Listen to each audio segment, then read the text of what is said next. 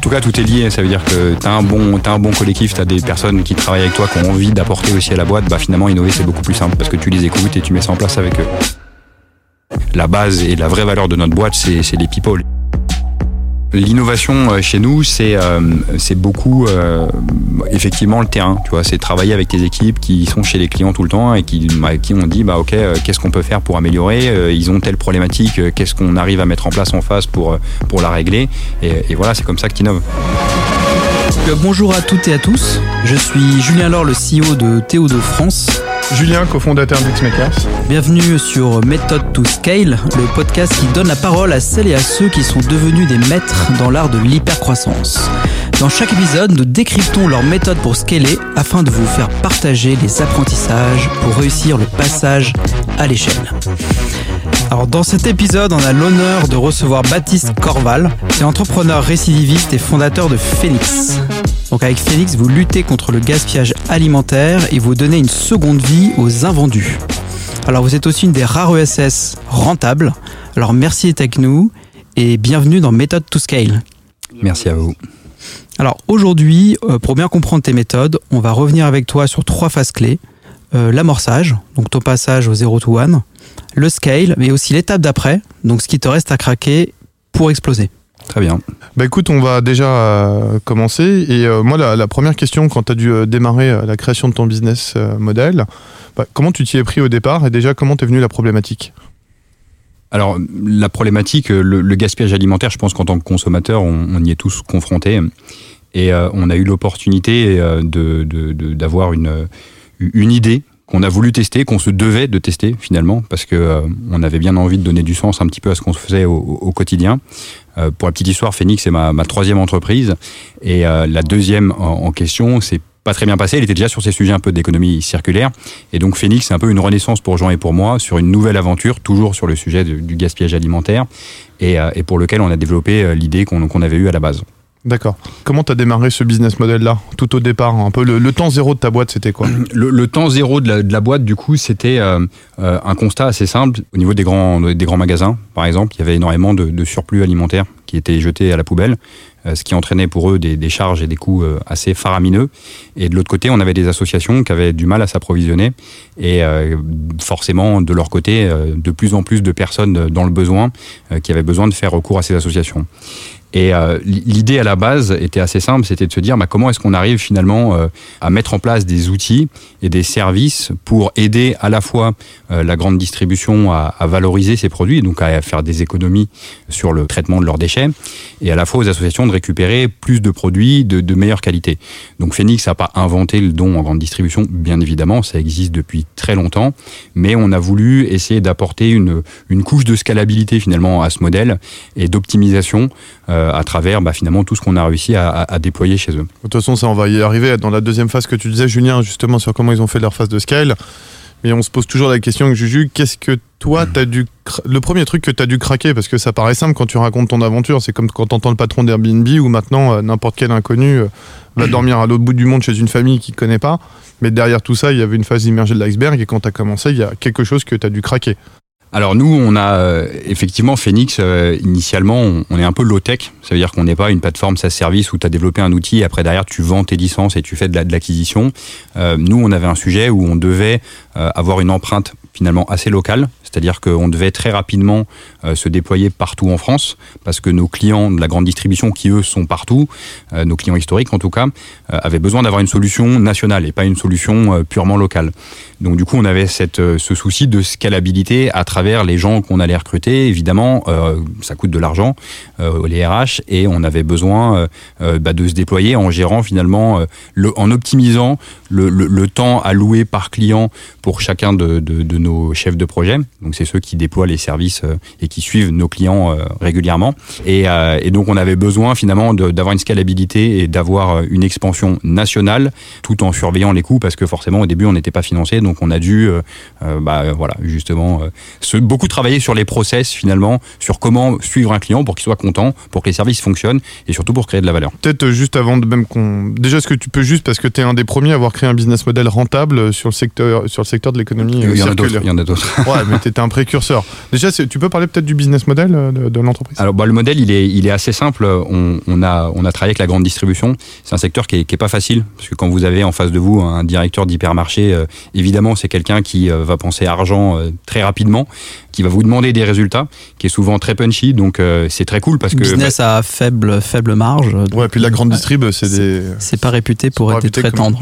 Ils sont, ils sont pas tendres, mais euh, au final, en toute transparence, je pense que ça a été une grande force et une chance pour Phoenix d'avoir des clients comme ça dès le début, parce qu'effectivement, ils sont pas tendres. Effectivement, on se fait rouler dessus assez, assez fréquemment, mais par contre, ils challengent ton modèle, ils challengent tes services, et ça te fait grandir vraiment très vite. Et t'as pas le choix, en fait, finalement. Donc, du coup, tu peux nous expliquer le, le business Voilà, model le, de le- départ le, business model de départ, il est très simple. C'est on met en place des services et des outils chez eux, et euh, tout l'argent qu'on peut leur apporter, que ce soit en économie sur le traitement des déchets, parce que si tu donnes des produits, ils terminent pas la poubelle, donc du coup le volume de déchets va diminuer, donc la facture de déchets va diminuer. Voilà. Et après derrière, il y a aussi un autre dispositif sur lequel on s'appuie, c'est une déduction d'impôt, c'est la loi Coluche, qui existe depuis des années et qui permet euh, notamment à la grande distribution, mais à toute entreprise qui fait un don, de récupérer une partie en déduction d'impôt. Sur le premier point, tu prends un fees sur le, gain, c'est ça? On fait que un modèle au succès. Mais ça, c'était indispensable. Et C'est ça le point de départ. et c'est le, le- en fait, initialement, notre modèle, c'est un forfait. Mais sauf que la grande distribution nous dit, bah, en fait, les gars, moi, Mm. je vais pas payer pour boire. Moi, si jamais demain je te donne 2000 euros et que t'as rien fait, je vais te fâcher. Donc, euh, faites un modèle, ou si vous êtes sûr de votre coût, faites un modèle au succès. C'est exactement ce que nous a dit quelqu'un dans la grande distribution, et du coup, on l'a fait. Et effectivement, c'était beaucoup plus simple à vendre parce qu'on était vraiment sur euh, un modèle où euh, si on fait zéro, bah, 0 plus 0 égale la tête à Toto, comme dit mon associé. et, euh, et- et si on fait des résultats, bah, on en prend une partie et on leur laisse évidemment la part du lion. D'accord. D'accord. Donc quand tu passes de 0 plus 0 la tête à Toto à 1, le 1 c'est qui? Le premier client. Le premier client, nous, en fait, notre premier client, je réfléchis, là tu me fais remonter 7 ans en arrière, mais euh, c'est, on, on a deux typologies de clients. On a des clients euh, intégrés, ça veut dire des grands groupes, voilà, ce qu'on appelle les grands groupes, donc un peu l'Eldorado pour n'importe quelle boîte de signer un contrat cadre avec euh, Ouais, tout le monde fonce à chaque fois sur les grands groupes. c'est ça. Mais du coup, sur un modèle émergent, sur une activité un peu nouvelle, c'est très compliqué de les convaincre. Donc, on a dû se rabattre sur une autre cible de clients qui est finalement très intéressante parce que tu peux vraiment travailler avec eux sur tes services. C'est les indépendants, les franchisés. Donc, notre premier client, c'est un, un magasin Leclerc à Rue et Malmaison, je crois. Et, euh, et on a eu la chance de tomber sur quelqu'un qui avait envie de nous faire confiance, qui a trouvé que l'idée était euh, hyper intéressante. Et, euh, voilà, c'est un peu un entrepreneur. Et je pense que derrière, il, a voulu nous tendre la main et nous dire bon, je vais tester, je suis précurseur, je sais pas si ça va marcher, peut-être que je vais perdre de l'argent, mais let's go, on tente quoi. Et effectivement, c'est hyper cool parce que tu as affaire finalement en face de toi à quelqu'un qui appuie sur le bouton direct et t'as pas besoin de passer par euh, 200 rendez-vous avec tout l'écosystème de telle enseigne pour avoir euh, un demi contrat cadre ou test. Ouais, je pense qu'on vit ça nous quotidiennement, on voit le principe, mais euh, du coup je reviens juste sur cette phase là un peu de 0 à 1. Comment t'as fait pour mettre les premiers éléments en place, les premiers outils? Parce que ça paraît simple comme ça, mais euh, t'as dû y aller un peu à l'arrache au départ. On y a été à l'arrache. Je pense qu'on a eu beaucoup de chance et c'est un point sur lequel je vais pas mal inciter sur ce podcast parce que c'est peut-être un peu différent de ce que les autres disent, mais on a eu la chance de, faire les bons recrutements, d'avoir les, nos premiers employés, nos premiers collaborateurs qui sont toujours aujourd'hui des, des personnes en or et qui nous ont beaucoup aidés. Il y a aussi autre chose qu'on a fait, c'est que dans le, dans le cadre de notre dé- déploiement national, on s'est aussi associé avec deux entrepreneurs locaux, donc un à Rennes et un à Toulouse, pour déployer Phoenix là-bas. En fait, on a reçu un message qui nous dit on veut déployer Phoenix euh, à Rennes, comment on fait? Et c'était un choix pour nous d'avoir finalement nos premières antennes en région, des entrepreneurs, des filiales qu'on crée avec eux. Parce que une filiale, c'est quelqu'un dont c'était le patron euh, de l'entité ou c'était un salarié euh, c'était le patron de l'entité. Patron de l'entité. Exactement. Et c'était ta vraiment un choix au pour nous. déploiement local, c'était euh, d'avoir quelqu'un de motivé. Exactement. Au tout début, c'est, c'est Mm. je vais dire, limite pour nous, dans notre tête, des, des, des cofondateurs, même si à- à- historiquement, on n'était que deux avec Jean, euh, on a vraiment employé en région, en tout cas à distance, parce qu'on savait que notre modèle, il fallait le faire évoluer et on voulait pas des mercenaires ou des agents co qui, euh, si ça marche pas assez bien pour eux, au lieu de réfléchir au produit et le transformer, ils vont plutôt dire, eh, écoutez, je vais aller vendre du photovoltaïque et ça va mieux marcher. Quoi. Je reviens juste sur un point, euh, Juju, avec Baptiste. C'est, euh, tu dis, j'ai eu de la chance, j'ai fait des bons recrutements. Euh, moi, je pense pas que c'est de la chance, tu as dû comprendre quelque chose à ce moment-là pour faire des bons recrutements. Est-ce que tu te souviens comment tu t'y es pris? Parce qu'on sait que c'est stratégique dans une startup, ton premier recrutement. Mais comment tu t'y es pris à ce moment-là pour te dire, je vais recruter telle personne? Il a dû se passer quelque chose à ce moment-là. Bah, bon, déjà, on faisait nos propres recrutements avec Jean, c'est-à-dire qu'on les, on les rencontrait tous, évidemment. On n'avait pas une taille suffisamment importante pour être éloigné de ça. Et euh, je pense qu'on s'est beaucoup écouté. Ça veut dire qu'on s'est plus poser la question de est-ce que j'ai envie de bosser avec cette personne? Est-ce que euh, cette personne dégage une énergie euh, qui va profiter à Phoenix et l'énergie que dégage Phoenix va lui profiter aussi Vraiment créer une synergie? Et euh, ça, malheureusement, ce n'est pas sur un tableau Excel. Je serais incapable de faire une presse PowerPoint sur un peu l'instinct qu'on a déployé là-dessus. Mais en tout cas, avec Jean, on sortait d'une aventure un peu traumatisante, d'une boîte qu'on avait cofondée aussi, mais dans laquelle finalement on se retrouvait plus parce qu'on avait eu un élément toxique qui avait, qui avait pas mal détruit finalement la culture d'entreprise. Et on s'était dit avec Jean, bah en fait, on veut faire une boîte qui nous ressemble, une boîte où même dans 5 ans, 7 ans, on a toujours envie d'y aller travailler. Et du coup, on veut euh, finalement euh, euh, recruter et, euh, et, travailler avec des gens qui nous ressemblent. Donc tu as eu une méthode, sans t'en rendre compte, finalement, tu as une méthode qui est de dire moi j'ai des valeurs, ma boîte elle en a aussi, et Exactement. si t'es pas en phase avec mes valeurs, en gros, t'es pas le bienvenu. Quoi. Exactement, parce que la culture d'entreprise, finalement, dans le scaling, il y a pas mal de, de méthodes, évidemment, qui sont, on va dire, reconnues, mais il y a aussi un élément qui est indispensable et clé, c'est le collectif que tu crées autour de toi quand tu montes ta boîte. Ça, tu peux nous en parler un peu, un peu de ta vision du collectif, justement? Bah, Pour moi, c'est la, c'est la vraie valeur de ta boîte. Tu vois, t'as beau avoir levé euh, des millions d'euros euh, et dire que la valeur de ta boîte, c'est la valeur départ euh, et, et, finalement la rentabilité à terme, etc. Non, la vraie valeur de ta boîte, c'est tous les gens qui bossent avec toi parce que finalement, tu, tu traverses surtout sur un modèle comme Phoenix ou qui était assez exploratoire finalement, pour lequel il y avait besoin quand même pas mal de ressources humaines. Bah, tu as besoin d'avoir des gens qui, qui vont se donner à fond, des gens qui vont t'aider à trouver des solutions à des problèmes qui sont, je vais pas dire quotidiens, mais qui sont très réguliers. On crée une activité, on crée un business qui existe n'existait pas. Donc, euh, on avait besoin que tout le monde soit suffisamment câblé pour euh, être autonome, pour être proactif, pour proposer des solutions. Et il y a plein d'idées qu'on a développées, qu'on a mis en place, qui venaient de personnes euh, qui étaient entre guillemets personnes dans la boîte, qui venaient d'être recrutées. Et, et, ça aussi, c'est un peu notre méthode, c'est-à-dire que nous, on choisit avec Jean de faire confiance tout de suite.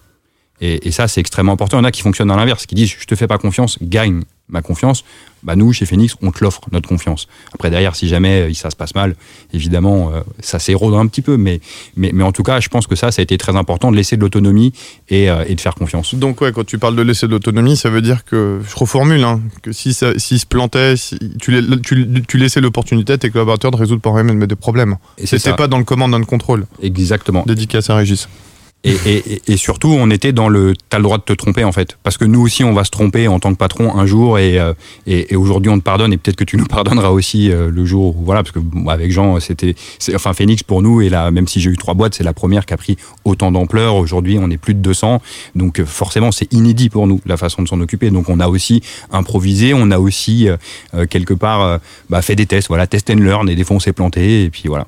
D'accord. Cette recette du 0 to 1 qui est de dire finalement, au lieu de recruter des compétences, tu recrutes des entrepreneurs, en tout cas le mindset entrepreneur, des gens qui collent à ta vision, à la fois euh, la tienne ou des entrepreneurs clairement en région. Est-ce que tu la gardes dans le mode scale aujourd'hui ou alors tu as commencé à rationaliser et tu cherches plutôt des compétences? Alors sur la partie scaling, je dirais que oui, clairement. Euh, tu, continues de travailler avec des gens comme ça parce que finalement, bah, tu as besoin de te développer et puis tu es encore dans l'innovation, tu es encore dans beaucoup de choses. Je dirais que on a commencé dernièrement, je dirais dans les deux, deux, ans et demi, à recruter vraiment des compétences clés, des gens qui sont spécifiques. C'est-à-dire qu'il y a un moment où tu arrêtes d'avoir des couteaux suisses et tu commences à recruter mmh. des experts. Donc au niveau du scale, là tu commences, une fois que tu as ta bonne base, tu as créé la confiance avec ta voilà, une fois que as scalé, tu peux prendre des gens qui sont euh, différents et spécialisés. Qui sont des experts et qui du coup vont euh, apporter finalement euh, de la méthodologie que les gens ont un peu touché du doigt mais sans forcément la mettre en place parce qu'ils l'ont pas appris, parce qu'ils l'ont pas vécu. Et là, tu commences finalement à recruter ces experts. -là. un exemple J'ai deux questions. C'est est-ce que tu as un exemple de job concret que tu recrutes maintenant sur compétences? Et deuxième question, est-ce que les gens qui étaient là à la base, tu arrives à les fidéliser? Alors, on arrive à les fidéliser, euh, pas tous, parce qu'effectivement, euh, bah, tu te retrouves dans des, dans des cas où euh, bah, tu as une personne qui est là depuis très longtemps, mais tu lui dis, bah, en fait, tu vas avoir quelqu'un au-dessus de toi. Voilà, donc ça peut être le cas avec ton CTO, ça peut être le cas avec un top manager, où tu lui dis, bah, en fait, c'est cool, mais là, on va recruter vraiment quelqu'un qui a fait ça depuis des années. Et, et, et alors, on a eu bien souvent des greffes qu'on bien prises. Ça veut dire que la personne se dit, bah, en fait, c'est cool parce que je vais avoir quelqu'un au-dessus de moi euh, qui va m'apprendre beaucoup de choses et avec qui va qui va me développer finalement au sein de la boîte. Donc euh, c'est un côté un peu inquiétant et au début évidemment, tu as quelqu'un qui s'attendait à devenir euh, le, le, grand calife et derrière on lui dit maintenant c'est pas toi, c'est quelqu'un d'autre. Mais on a eu de la chance chez Phoenix, c'est qu'effectivement la greffe prend bien là-dessus parce qu'on reste dans justement le fait de préserver le collectif. Ça nous est arrivé de ne pas reconduire des gens ou de pas embaucher des gens parce qu'ils mettaient à mal le collectif. Dans l'équipe, les gens disaient il a beau être très performant, il a beau être très bon, c'est quelqu'un qui crée de la perturbation dans notre équipe. Et ça, encore une fois, préserver le collectif, c'est la base de tout et vraiment pour n'importe quel business. Euh. Ok. Aujourd'hui, on est 7 ans plus tard, tu as un million d'utilisateurs de ton application. Tu as 5000 entreprises qui te font confiance. Comment tu expliquerais euh, le, challenge le plus difficile que tu as relevé pour arriver jusque-là? En dehors de, justement du hmm. côté humain Je pense qu'un de, au-delà de toute cette partie euh, scaling, RH, etc., notre gros défi, ça a été de, constamment innover. On était un peu poursuivi par nos clients, c'est-à-dire qu'on savait très bien que quand on signait avec un directeur de magasin, la première chose à laquelle il pensait, c'est OK, comment je vais pouvoir faire ce qu'ils font en interne, le filer à ma responsable qualité ou autre, pour finalement plus avoir besoin de les payer. Donc euh, ça, on l'a contré déjà parce qu'on a été meilleur qu'eux, je pense, et on l'a aussi. Euh, euh, on a aussi. Excuse-moi, je te coupe, mais meilleur dans, dans, dans, quelle partie précisément, tu penses? Bah, Dans les, la, performance qu'on arrivait finalement à, avoir et à obtenir avec, avec leur magasin. D'accord. Donc ton premier concurrent, c'est l'interne Ouais, on a, on, a mmh. beaucoup subi ça et, et, ça nous a obligés à constamment innover, à dire mais en fait si demain on bosse plus ensemble, ok, tu vas te priver peut-être de services que tu peux faire tout seul, mais tout ce qu'on va t'apporter demain, tu ne l'auras pas non plus. Et du coup, on a des clients qui sont hyper fidèles. Et d'ailleurs, notre premier euh, client dont on parlait, il bosse toujours avec nous et, il a mis en place l'ensemble des services qu'on propose. Il y a un challenge réglementaire parce que tu manipules des aliments. Est-ce que tu es confronté à des choses qui t'empêchent de faire ta croissance parce que tu dois euh, te crédibiliser sur la chaîne du froid, sur euh, certains types de produits que tu proposes sur ton app? C'est en, effet je reviendrai sur l'histoire de l'app parce que l'app c'est assez récent pour nous. les 1 mm. million d'utilisateurs et tout, c'est depuis 2019 mm. seulement qu'on a lancé l'application. Mais euh, sur la partie effectivement euh, dons, etc., tu as, as, effectivement des contraintes réglementaires qui sont euh, des freins au début parce que quand t'es pas un acteur reconnu, quand t'as pas de track record et aucune crédibilité, expliquer à un directeur de magasin qui va te faire confiance pour finalement mettre en péril son magasin sur euh, la gestion de tel ou tel type de produits frais ou que les associations vont bien arriver avec le matériel suffisant, etc. Bah, c'est très compliqué évidemment, mais euh, là encore une fois, l'expérience, le fait d'être sérieux, d'être bon et de pas avoir de problème, parce qu'on a eu très peu de problèmes, ça nous est arrivé, mais, euh, mais finalement assez peu. Ça nous a permis justement d'avoir cette crédibilité et aujourd'hui, euh, elle est plus, elle est plus contestable. Je me pose une question justement quand tu passes de quelques utilisateurs à plusieurs millions, tu as compris quoi à ce moment-là? Parce que ça se fait pas comme ça d'un claquement de doigts. C'était un peu comme Raphaël avec Sampléo, c'est pareil, il passe de 100 utilisateurs à une communauté presque d'un million. Il y a quelque chose que tu as compris à ce moment-là et que tu as réussi, je sais pas, à standardiser où tu te dis c'est ça le truc tu comprends, euh, en tout cas, que sur le sujet du gaspillage, si tu mets en place les bons outils, des outils simples, les gens le font. Euh, il faut qu'il y ait un intérêt d'une certaine manière. Donc déjà, tu as compris, as compris ce point-là Exactement, j'ai compris ce point-là. C'est que c'est pas euh, les pareil quand on faisait dans les hypermarchés, on ne l'a pas inventé le don, les gens le faisaient déjà. Mais pourquoi est-ce qu'ils le font plus ou différemment avec Phoenix? Bah, C'est parce qu'on leur apporte des outils qui sont simples et finalement, on est là pour les aider. Tu vas demander à quelqu'un de faire un effort pour faire un geste environnemental ou social, c'est très compliqué. Tu vas avoir du mal à avoir une adhésion euh, massive. Mais par contre, tu proposes des outils simples et efficaces qui leur permettent en deux clics de le faire, là, ils vont le faire. Et comment tu enfin, comment as créé cet outil euh, simple et efficace? Euh, alors l'expérience et euh, un autre point je pense qui peut être intéressant c'est que sur la partie B2B dont on parlait donc le don aux, le don aux associations et finalement la gestion des invendus dans, dans, la grande distribution et chez les industriels on, on a toujours une position un peu de, de, de, leader. On a toujours innové. On a un temps d'avance je pense sur nos concurrents en, en toute humilité et euh, sur euh, la partie application mobile, c'est l'inverse. On est derrière une grosse machine qui s'appelle Too Good To Go, euh, qui est très bien financée, qui ils, sont, ils sont bons, voilà, on va le dire, ils sont bons. Et là, on a le rôle un petit peu de, de suiveur. Donc, d'une certaine manière, on, savait déjà comment le faire, parce que cette position-là te permet de regarder ce que fait la concurrence euh, et de faire ce qui marche bien et de ne pas faire ce qui marche pas, et surtout d'innover, d'aller euh, finalement dans un, dans, sur un endroit où ils sont sont pas forcément les pour te différencier. Et, euh, et, ça, je pense que ça nous a aidé justement à construire cet outil simple et aujourd'hui avoir un outil que j'estime évidemment meilleur que celui de la concurrence, mais parce que bah, on a bénéficié de cette position qui est l'inverse de celle qu'on avait sur la partie B2B où là on était plutôt nous à innover et avoir des concurrents qui essayaient un peu de s'aligner avec nous. D'accord. Et après, donc du coup, la montée en puissance du nombre de- d'utilisateurs s'est fait naturellement ou euh, Ça, bah, ça s'est fait naturellement. Après, on s'est beaucoup structuré, c'est-à-dire que euh, on parlait de couteaux suisses, etc. On a recruté des, des- des experts euh, en acquisition. On a justement euh, bah, fait tout ce travail de, de structuration pour avoir une belle machine qui nous permet d'avoir de plus en plus d'utilisateurs, qui nous permet d'avoir un produit fantastique qui évolue bien, avec une belle ergonomie, un beau design. Enfin voilà, on, on- on- on a levé des fonds pour structurer ça. Et on s'est dit ok l'application on le fait. Et si jamais on le fait derrière il faut avoir les équipes et les experts qu'il faut. Donc on a une équipe dédiée sur la com on avait une, équipe dédiée sur la partie IT et voilà comme, comment on l'a monté. Bah, il fallait pas te planter non plus à ce moment-là euh, parce que tu une grosse montée en puissance d'un coup. Donc euh, ah bah tu, tu cash burn beaucoup au début et il faut pas te planter parce que mine de rien c'est un pari que tu prends avec tes investisseurs et il, il faut pas se tromper. Voilà ça c'est sûr. Aujourd'hui, ton business, il serait parti comment entre le B2B et euh, l'app? Euh, sur le peu près. B2B et Lab, je dirais qu'on a encore une grosse partie sur le, le B2B, mais bon, parce que c'est une activité finalement euh, qui est aussi en plein Historique. essor, euh, même si jamais on parle pas de millions d'utilisateurs parce que c'est du B2B, Mm. ça reste une activité qui se porte très bien et pour lequel on a de plus en plus de, de clients et on signe des contrats cadres, voilà, donc on est, on est plutôt ravis. Mais aujourd'hui, en termes de chiffres, on doit être sur un 70-30 pour le B2B. D'accord. J'avais une question. Oui, un des, challenges de, l'app, a priori, c'est euh, arriver à ramener beaucoup de produits sur l'application pour la rendre attractive, j'imagine. Comment tu, arrives à construire ça? C'est quoi le challenge dans lequel tu es confronté? Bah, le, le- le challenge euh, auquel on est confronté, c'est que, euh, alors sur la partie grande distribution, c'est des clients historiques pour nous, donc on les connaît et on, sait leur vendre.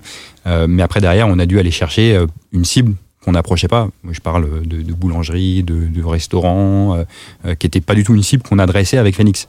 Donc euh, voilà, on a dû euh, euh, finalement à la fois apprendre une activité B2C venant du B2B, donc c'est complètement différent. Le B2C, euh, tu mets de l'argent dans du marketing, dans de la com, tu vois les chiffres tout de suite, y a, ça a un impact immédiat.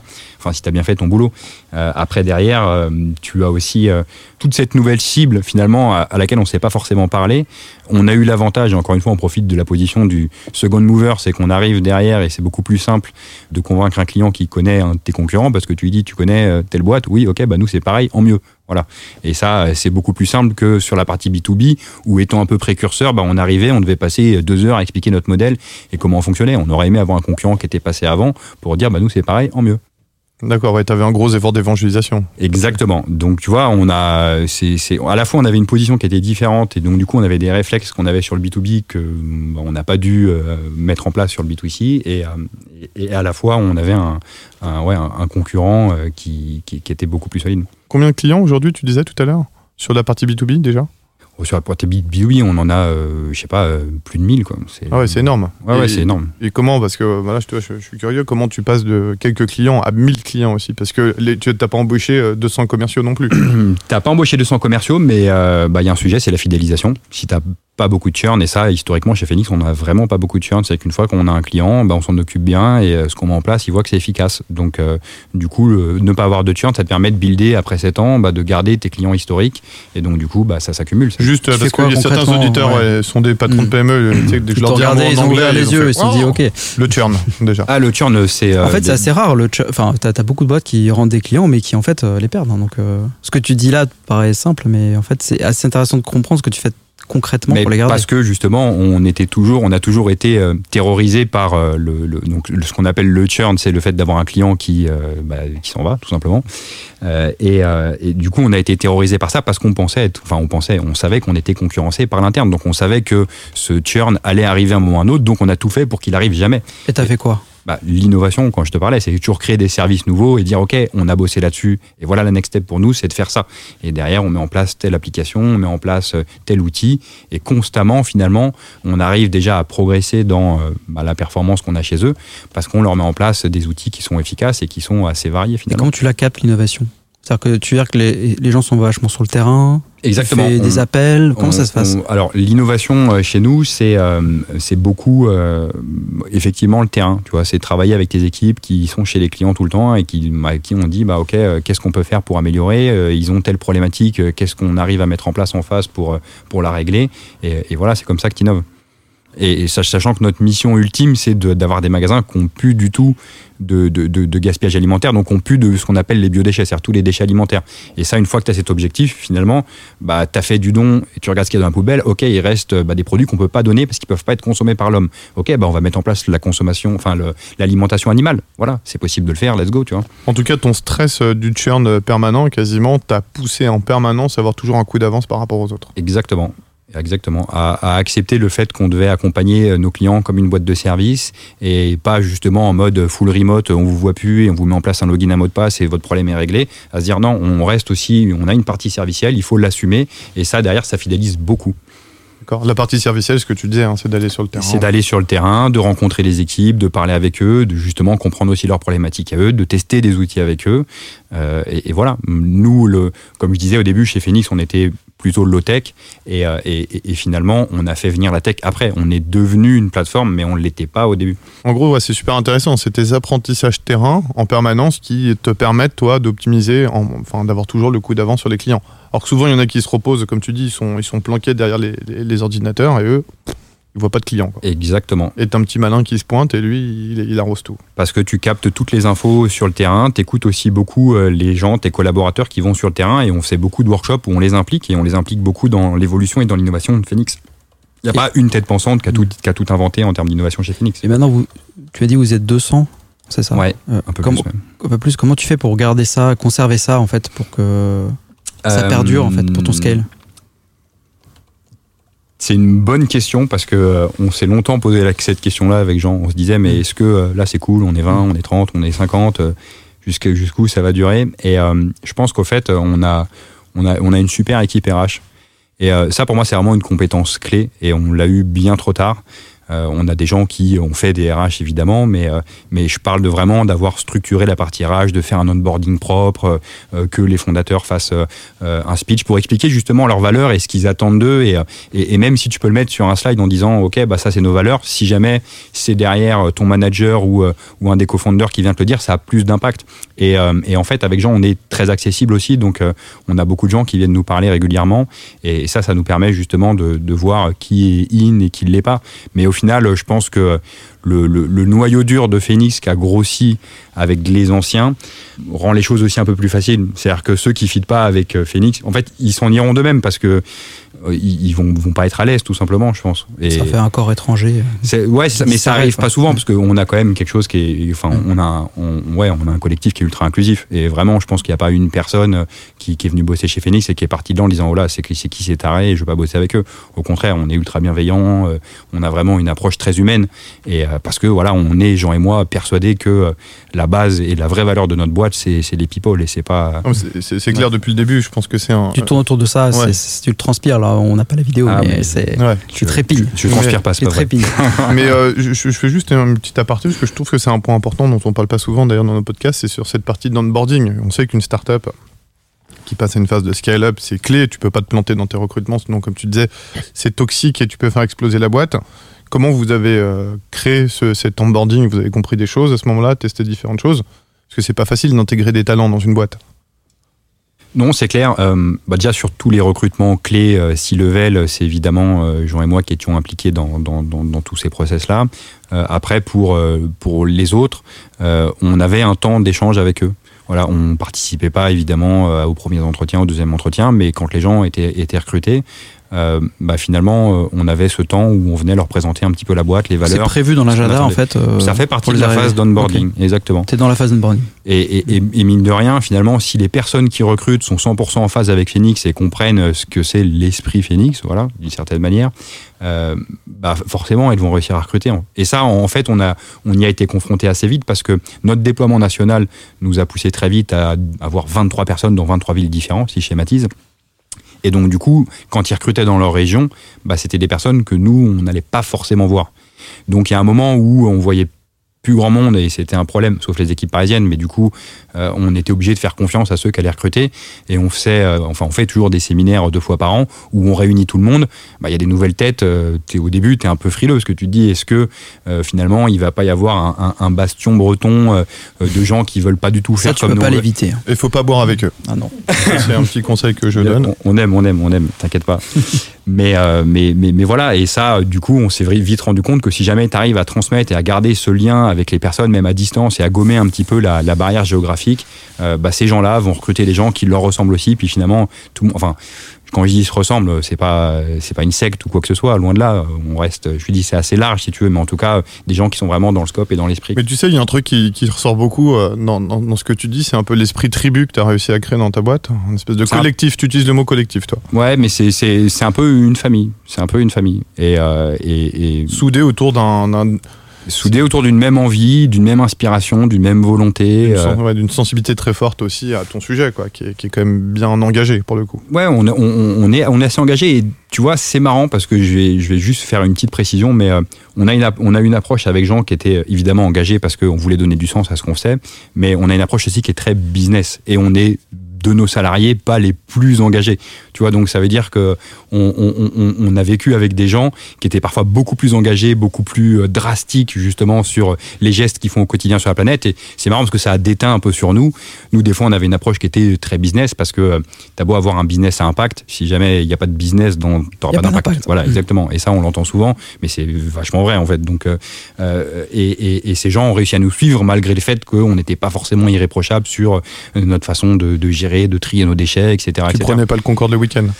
Non, on prenait pas le Concorde le week-end, mais il y avait déjà plus le Concorde à l'époque, hein, donc euh, ça a un peu réglé le problème. Sinon, j'aurais pu. Mais, euh, mais, mais, mais voilà, parce que derrière, euh, il y a aussi une énergie, une envie, et, et, et, et je disais que c'était possible d'aller plus loin, de possible de faire quelque chose de, de plus que les autres. Quoi. Ok. Tu l'as dit, euh, ton objectif de vie, c'est le zéro déchet, du coup, pour, pour les clients, en fait. Euh, et en fait, tu tends vers ça. C'est un objectif assez incroyable. Qu'est-ce qu'il faut craquer pour y arriver?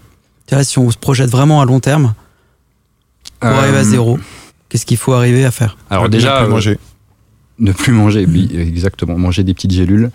Euh, mais euh, non, je dirais que ce qui, ce qui, ce qu'il faut craquer. Alors en France, euh, on a la chance aujourd'hui d'avoir des clients qui ont atteint ces objectifs, où vraiment on a mis en place euh, l'ensemble de Donc nos tu arrives déjà, en fait, voilà, On y arrive des gens où t'as, as des gens qui avaient, je sais pas, 47 bennes de biodéchets par mois. Aujourd'hui, ils en ont plus qu'une par an, tu vois, un truc comme ça. Mmh. Ça c'est Donc, le KPI que tu regardes en plus. Oui, c'est ça exactement. Bah, c'est, le taux de valorisation et puis forcément l'impact que ça a sur les déchets, parce que c'est une promesse aussi de notre côté. On dit les gars, vous nous payez, mais nous, votre facture déchets, finalement, elle va parce que bah, il y a beaucoup moins de produits qui vont aller dans, vos poubelles. Donc euh, évidemment, euh, c'est quelque chose qu'on qu qu pilote. Euh, après, je dirais à une plus grande échelle, c'est pas forcément du fait de Phoenix. Je pense qu'il y a aussi une nécessité bah, de faire évoluer les consciences. Et euh, à travers les outils qu'on met en place avec Phoenix notamment, bah, on essaye de sensibiliser et, de, former les gens euh, finalement euh, à la lutte anti-gaspillage. C'est-à-dire que prendre un panier sur l'application Phoenix, c'est effectivement acheter des produits entre guillemets pas chers, mais c'est aussi consommer de façon responsable. Parce que si jamais tu prends ton repas du soir euh, chez le commerçant, t'as pas besoin qu'il ait 7 jours de date de péremption. Tu vas le consommer ce soir. Et, euh, c'est un peu ça qu'on essaye de, faire parce que euh, je pense qu'il y a un moment ou un autre où les consommateurs vont regarder ce genre de, d'indicateurs. Et euh, ils vont arrêter de consommer dans des boîtes qui, euh, euh, bah, finalement, sont pas, font pas d'efforts pour l'environnement, font pas d'efforts pour la planète. Hein. C'est, c'est un peu bisounours de dire ça, mais je pense qu'à un moment ou un autre, on arrivera à ça et on se dira, bah, on prendra plus d'iPhone si jamais iPhone respecte pas ça et ça et Apple pardon s'il si, respecte pas ce, genre de critères. Et, ça ça va arriver de plus en plus et, euh, et c'est comme ça que tu feras évoluer les consciences et que du coup dans les structures ils vont devoir changer ils vont devoir évoluer parce que ça va être une nécessité et une demande du consommateur. Et avec le Covid tu as vu les, les comportements euh, changer? Plus que ouais, je, je, pense qu'on a tous vu des comportements changer. Je pense que 2020 est une année assez atypique pour euh, l'ensemble des, des, gens. Mais auprès de tes clients ou les clients de tes clients, peut-être euh, pas hein, d'ailleurs. Hein. Non, en fait, euh, je, je, pense que le, le, premier confinement a été un peu compliqué pour tout le monde parce qu'il y avait un vrai sujet RH pour euh, d'organisation, mais on l'a tous vécu. Hein, je veux dire, les écoles qui ferment, les parents qui du coup ne peuvent pas aller travailler en présentiel. Donc, il euh, y a évidemment l'évolution positive euh, sur le sujet du télétravail. Euh, on a eu de la chance avec Phoenix, c'est que la grande distribution, c'est pas un secteur qui a été trop sinistré. Donc on a eu euh, des, des, clients qui étaient euh, en bonne santé, en tout cas pour, pour la plupart. Il y en a qui effectivement ont pris plus cher que d'autres. Euh, et sur les habitudes de consommation, bah, on l'a vu, il y a tout ce qui va être Amazon, etc., les livraisons, le drive. Donc nous, on était sur quelque part avec Phoenix, sur un peu sur du click and collect. Ça veut dire que tu réserves ton panier et tu vas le chercher en magasin, ça t'a pris 10 secondes, tu vois, donc finalement tu vas récupérer des produits sans avoir fait passer une demi-heure dans le magasin à faire la queue ou autre. Donc un autre gaspillage d'éliminer. Exactement. Et, euh, euh, et, et, du coup, on, je pense que ça, ça a été vraiment un truc euh, assez positif pour nous. Après, je pense qu'on a aussi, pendant le premier confinement, mis en place cet outil simple dans la main de personnes qui avaient un peu moins de chance que nous, notamment les restaurants fermait. On avait dit, les gars, on sait que ça va être chaud pour vous, donc on vous laisse l'application, c'est gratuit, on prend rien chez vous, prenez tout. Et, et, et, ça aussi, c'est marrant, parce que tu vois, ça, c'est une, c'est, une idée qui, qui a émergé du, du, de, la tribu Phoenix finalement. C'est qu'on s'est dit, bah, en fait, on a un truc qui fonctionne avec des utilisateurs qui ont besoin de produits. Bah, let's go, on leur file, on leur dit, on vous board gratos et, et, et foncez les gars. je euh. pense que ça fait partie de la culture aussi des, boîtes engagées comme la tienne, open source. Tu as vu le, le, projet la Time for the Planet, ils sont un peu aussi dans cette mouvance d'ouvrir les technologies et demain les savoir-faire au plus grand nombre. C'est ça, exactement. Mais parce qu'on pouvait le faire d'une certaine manière. Avec Phoenix, euh, on était euh, bien financé à ce moment-là. On savait que la crise, tant bien que mal, on allait la traverser. Donc on a pu le faire et on l'a fait. Mais c'était vraiment une volonté collective. Et, et c'est là où tu te dis que tu as réussi quelque part. C'est que cette décision, elle n'est pas, elle est pas à l'encontre finalement de, de, ce que toi, tu aurais pris comme décision en tant que patron si tu étais le seul décideur. Donc euh, voilà, il y a une adéquation, on va dire. Ok. Je conclus. Moi, ce que j'ai retenu en tout cas de, l'échange, il y a trois, trois piliers importants hein, de, ce qui a contribué en tout cas au scale de l'entreprise. Tu vas me dire si c'est bon ou pas. Hein. Déjà, le premier point, c'est une culture d'entreprise, tu la transpires. Tu as une culture, c'est incarné quand tu parles, enfin, les gens ne le voient pas, mais ça se sent et que finalement cette culture et ces valeurs, tu les as transmises à tes premiers collaborateurs. Enfin, ça a fait l'effet un peu boule de neige sur toute la communauté. Donc les valeurs sont un élément clé déjà dans le, dans le recrutement et dans la façon de faire grandir l'entreprise. Deuxième élément que j'ai noté, moi, c'est une, je sais pas, j'ai marqué le mot terrorisation sur le churn. Cette obsession du churn et de la façon de fidéliser tes clients, finalement, t'ont amené à te mettre en, enfin, quand je dis tu, ton entreprise t'ont amené à te mettre dans une situation de stress permanent. Et ce stress permanent, finalement, c'est pas le stress. Euh, sais, c'est pas la mauvaise adrénaline, c'est la bonne adrénaline qui fait que tu te pousses et que tu es toujours en train de te remettre en question et qu'il n'y a pas de statu quo chez vous. Finalement, vous réinventez quotidiennement et vous réinventez en plus avec vos clients. Donc vous allez sur le terrain en permanence et ça, je trouve ça canon. Donc c'est aussi euh, un peu cette logique d'apprentissage continu et terrain qui a fait aussi un succès. Quoi. En gros, jour après jour, vous résolvez des nouveaux problèmes et comme vous faites ça, bah, vous cavalez 15 euh, fois plus vite que les autres. Ça nous a poussé à innover, clairement. Moi, c'est ce que je retiens. Je sais pas si toi, tu as, Je suis en phase avec toi, euh, Julien. Merci, Donc, euh... J'ai dit 3, mais j'ai synthétisé en 2. Ouais, c'est genre. J'allais dire, il, il en manque une. T'es pas très fort en maths. Hein. Mais non, mais c'est parce que j'ai fait 1 en 2. Mais en, tout cas, tout est lié. Ça veut dire que tu as, un bon, as un bon collectif, tu as des personnes qui travaillent avec toi, qui ont envie d'apporter aussi à la boîte. Bah, finalement, innover, c'est beaucoup plus simple parce que tu les écoutes et tu mets ça en place avec eux. Voilà, tu fais pas ça tout seul dans ton bureau euh, parce que personne n'a envie de se poser la question comment euh, changer de modèle, comment euh, créer un nouveau service. Ouais, t'es pas dans une tour de contrôle à regarder ce qui se passe. Exactement.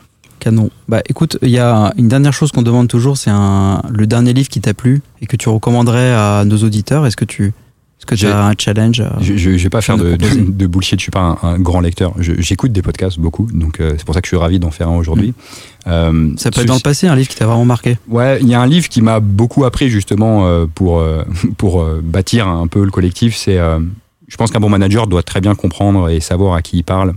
Et il y a un bouquin de, de Processcom, bon c'est un peu bidon et je pense que tous les, tous les patrons le savent, pas.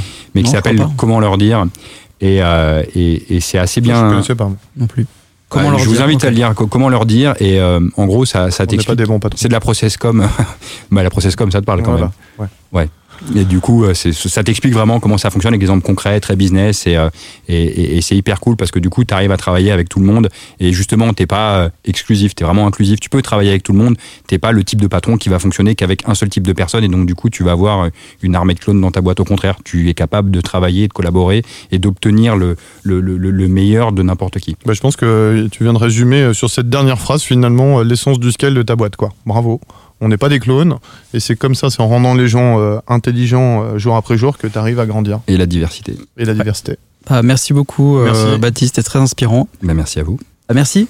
Bah, merci. à vous. Merci bien. Merci Momo. Et voilà, c'est fini pour aujourd'hui. N'hésitez pas à nous faire des retours ou nous suggérer des invités à rencontrer. Abonnez-vous, laissez-nous vos commentaires sur vos plateformes favorites et surtout, parlez-en autour de vous.